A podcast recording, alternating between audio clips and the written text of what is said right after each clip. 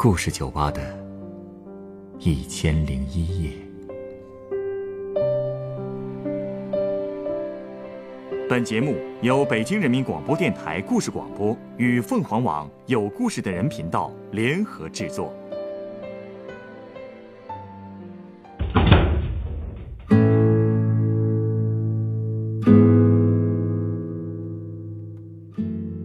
欢迎来到故事酒吧。今天来到酒吧的这位客人向我讲述了他们村子里一个老女人的故事，人们都叫她丑婆。她的一生都在被人嫌弃。那么，她又是如何面对生活的呢？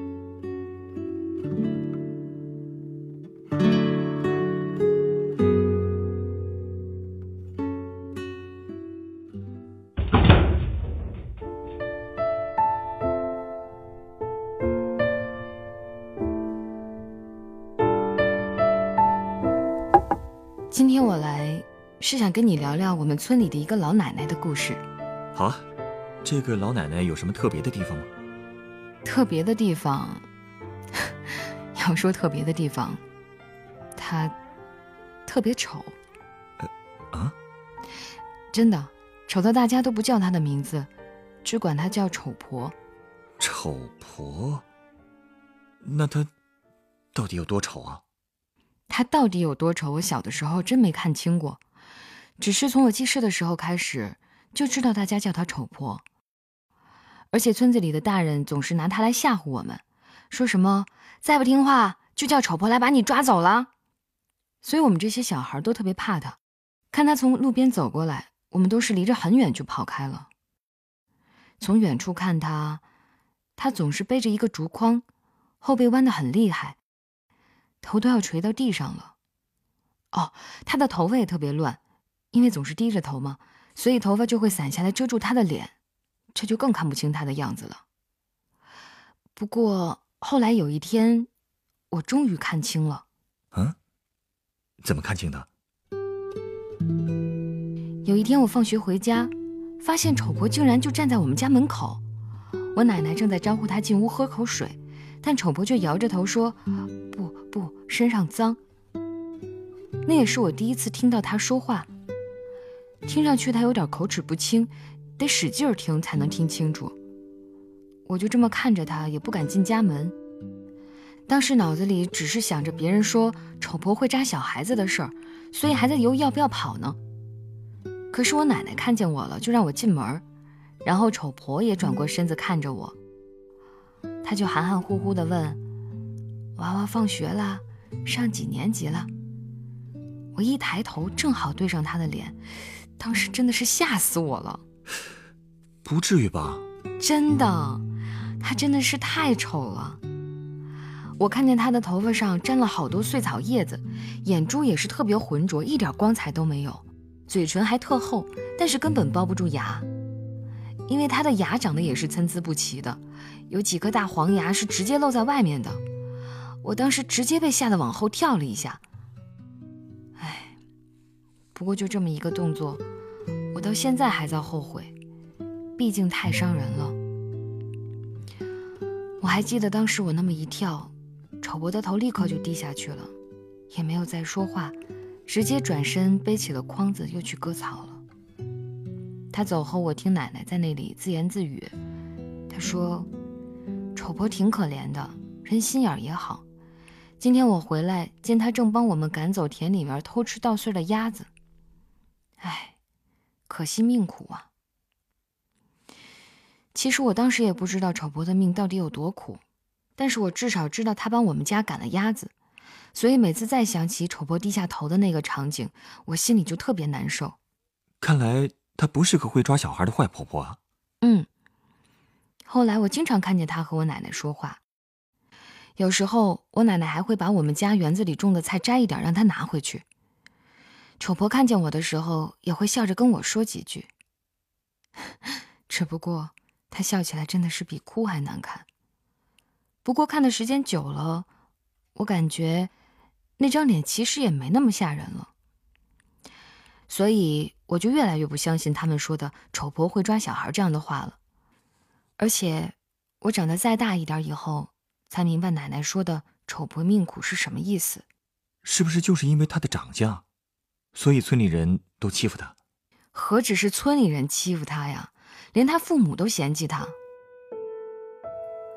哎，他其实是天生残疾，不仅脸长得不好看，背也是一生下来就是驼的，话也说不清楚。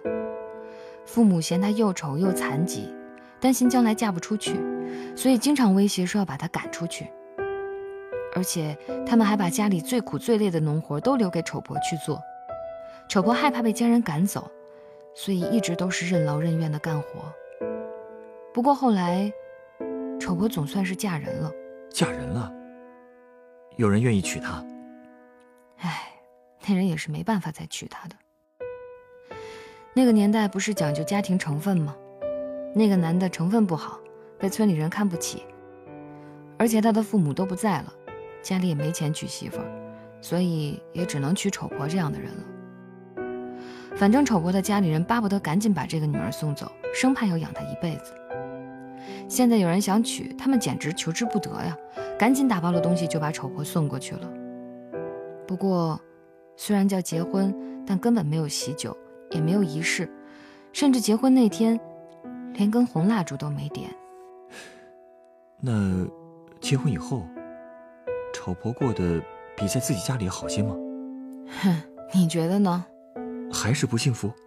其实结婚以后，丑婆很快就生了个儿子，而且那个孩子可健康了，长得也很可爱。这不挺好吗？可是这跟丑婆却没什么关系。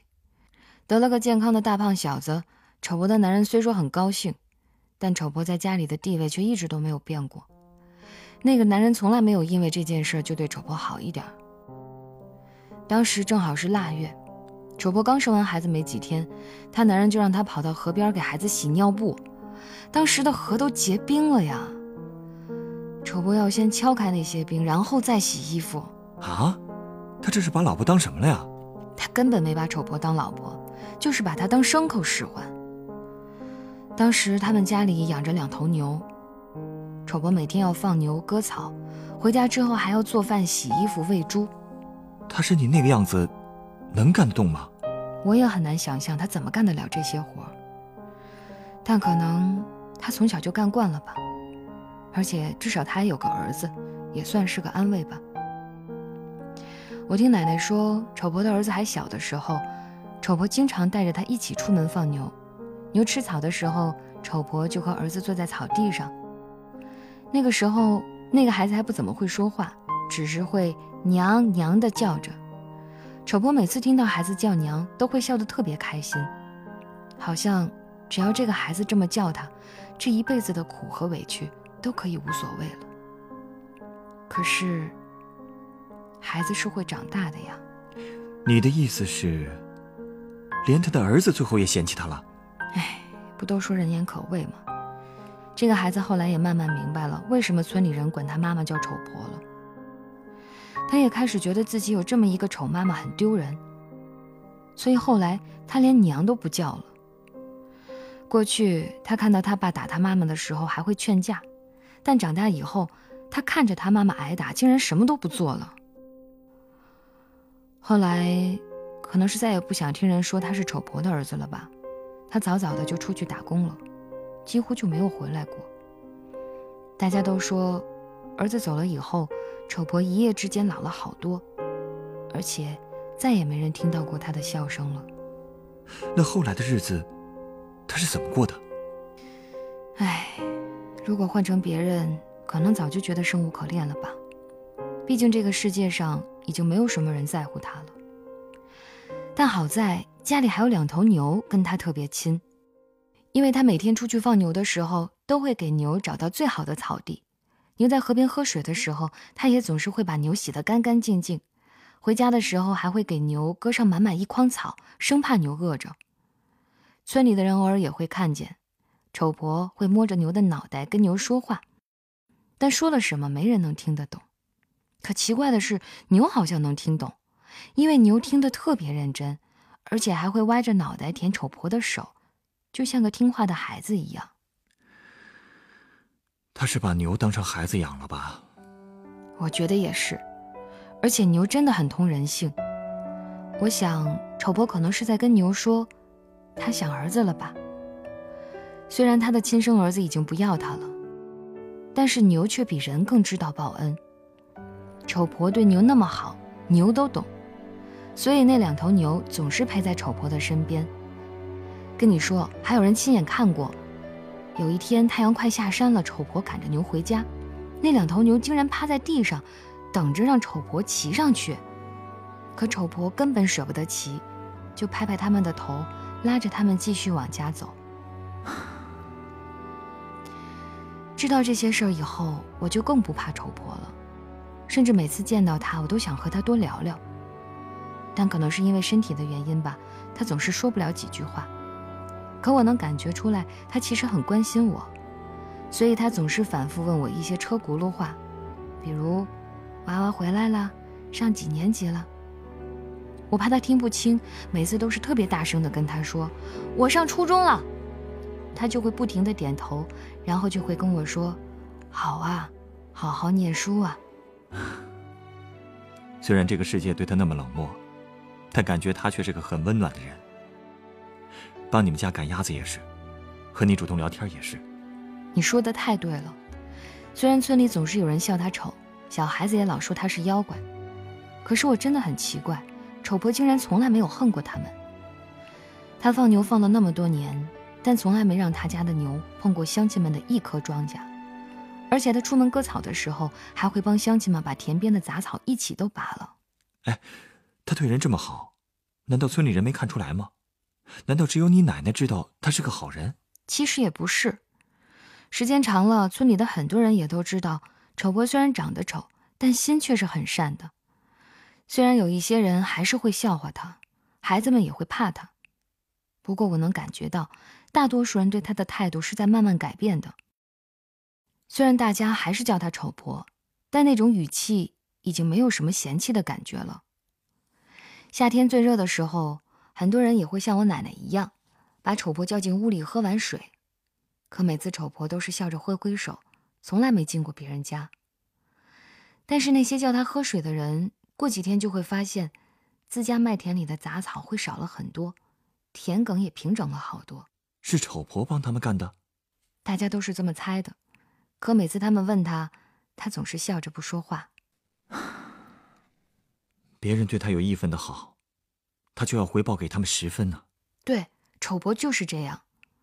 我觉得，他就像一头老牛一样，一直是忍辱负重的活着，一句话也不说，哪怕被鞭子抽着，也没有停下过脚步，一直在不停的耕地。如果有人送他一把青草，他就要回报给那个人整片理好的土地。可是他这辈子，又有多少人送过他青草呢？家里人把他当包袱，丈夫不把他当人看，儿子也嫌他丢人。他的大半辈子里，没人愿意跟他说话，也没人想知道他的心有多干净。也就是那两头牛，一直陪着他。可是丑婆却从来不抱怨。大家不都说上天是公平的吗？不都是说老天为你关上一扇门的时候，还会为你打开一扇窗吗？可是丑婆的窗户在哪儿呢？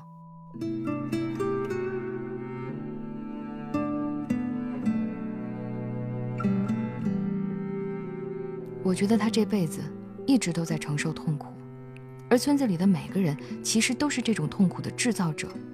包括我自己，所以我才会说，每次见到丑婆，我都会很后悔小时候见到她就跑的那些行为。都说什么孩子是最纯真的，可我却觉得小孩子才是最残忍的，有什么就说什么，多伤人呢。倒是丑婆，承受了那么多，却一辈子都那么善良。她的那种纯真。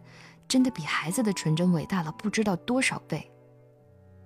嗯，其实，在我看来，纯真和善良是两个概念。纯真是一种天性，孩子确实也是纯真的，所以他们才会有什么说什么。但善良，却是一种选择。我曾经也对一位客人这么说过，这种选择，不是每个人都能做到的。对于丑婆来说。她能做到这一点更是难得，所以，也更让人心疼。是啊，如果换成别人，可能早就疯了，或者心理扭曲了吧。嗯，可能对于一些心理脆弱的人来说，确实有这个可能。哎，这位丑婆现在还好吗？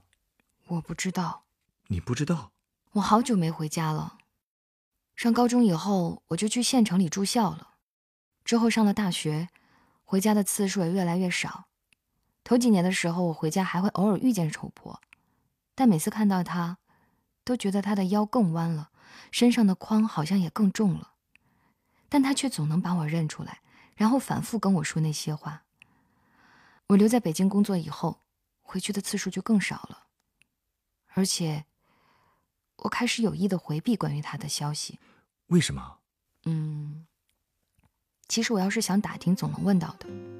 但我越来越害怕听到他的事儿，我怕听到他们说丑婆生病了、去世了、晚年过得很不好这样的话，因为我什么都没法为他做，所以索性就不去问了。其实跟你说他的故事，我都觉得特别的惭愧。干嘛这么说啊？你看。我到今天都不知道丑婆的名字。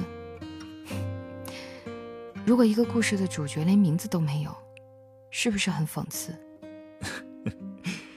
其实很多时候，名字并不重要。而且，丑婆这个名字，我觉得也很好，甚至也很美。你说的没错，这个名字总会提醒我，到底什么才是最美的。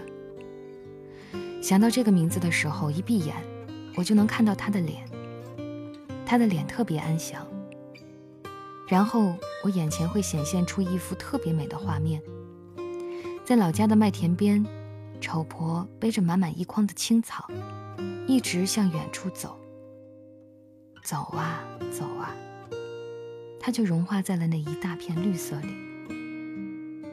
真是很美的画面啊！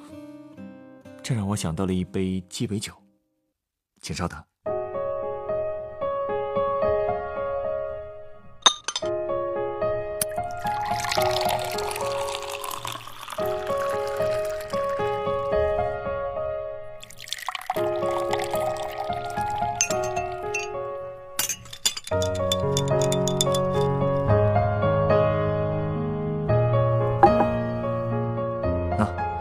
这是你的鸡尾酒，哟，这个造型真特别，还是分层的。最下面黑色的是，那是可可甜酒。那中间这层白色的是奶油，对，是鲜奶油。啊，然后奶油上面是一颗红樱桃。没错，这杯酒的名字叫做天使之心。哦，樱桃象征的就是天使的心吧？对。你的意思是，越黑暗的基底。才能越衬出新的鲜红吗？而且，这颗心，就是那扇窗吧？嗯，你刚才不是问，老天为丑婆打开的那扇窗在哪儿吗？我觉得，这颗赤诚善良的天使之心，就是那扇窗。面对家人的嫌弃和村民的嘲讽，丑婆没有走上极端的道路，而是选择用善良的心与这个世界赤诚相待。这是她化解痛苦的方式。也是赢得人们尊重的途径，所以，帮我个忙怎么样？什么忙？帮我问问，他现在过得好不好？我有种直觉，无论他现在是否还在人世，他的晚年应该比你想象的要幸福得多。因为记住他的美的，应该不会只有你一个。